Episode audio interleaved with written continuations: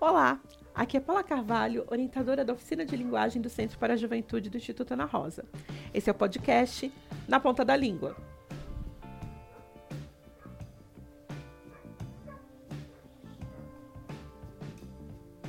Hoje é dia 11 de maio de 2020.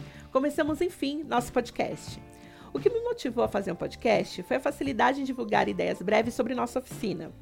Esse podcast pretende ser uma forma rápida de propor reflexões e atividades sobre linguagem.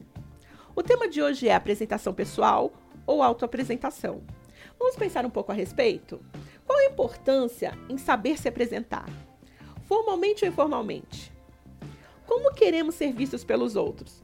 Já pensaram sobre isso? Informalmente, em um ambiente descontraído, ao nos apresentar, tentamos impressionar os outros da melhor forma. Queremos ser vistos como educados, simpáticos, agradáveis. Formalmente, isso não é diferente.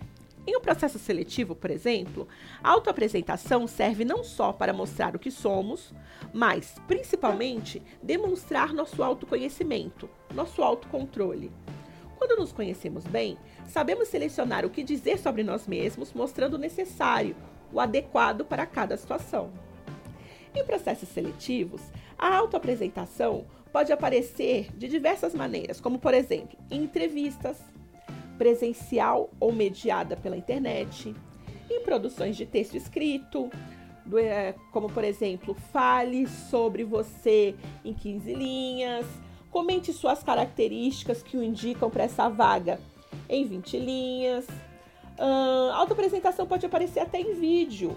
A gente tem hoje em dia os vídeos de apresentação pessoal, que são vídeos feitos em no máximo dois minutos, falando brevemente sobre o seu currículo e suas habilidades. Interessante, não é mesmo? Assim, proponho para exercitar o autoconhecimento e a apresentação pessoal uma atividade chamada Linha do Tempo.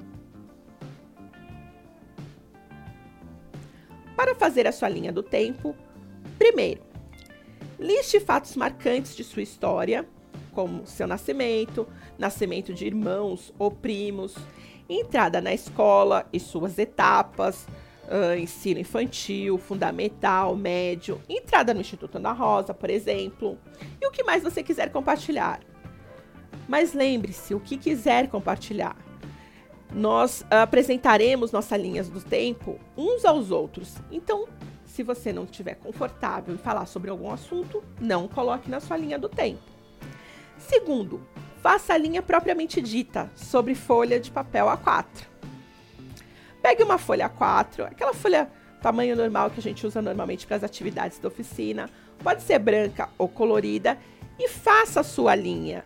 Ela pode ser vertical em relação à folha, horizontal em relação à folha. Uh, eu já vi também uh, linhas do tempo feitas como história em quadrinhos. Uh, já vi também linhas do tempo imitando voos de pássaro ou caminhos sinuosos. também percurso de avião uma aluna uma vez fez, porque ela se mudava muito, se mudou muito durante é, a sua infância, então ela quis marcar isso na sua linha do tempo. Enfim, faça sua linha como você achar melhor, tá bom? Depois, sobre a linha, você vai colocar os marcos escolhidos, aqueles fatos que você listou anteriormente.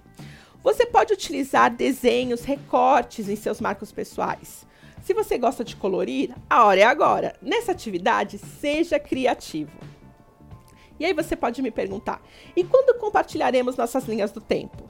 Nos encontros virtuais da penúltima semana de maio, nos dias 20 ou 21, dependendo da sua turma. Até o próximo podcast!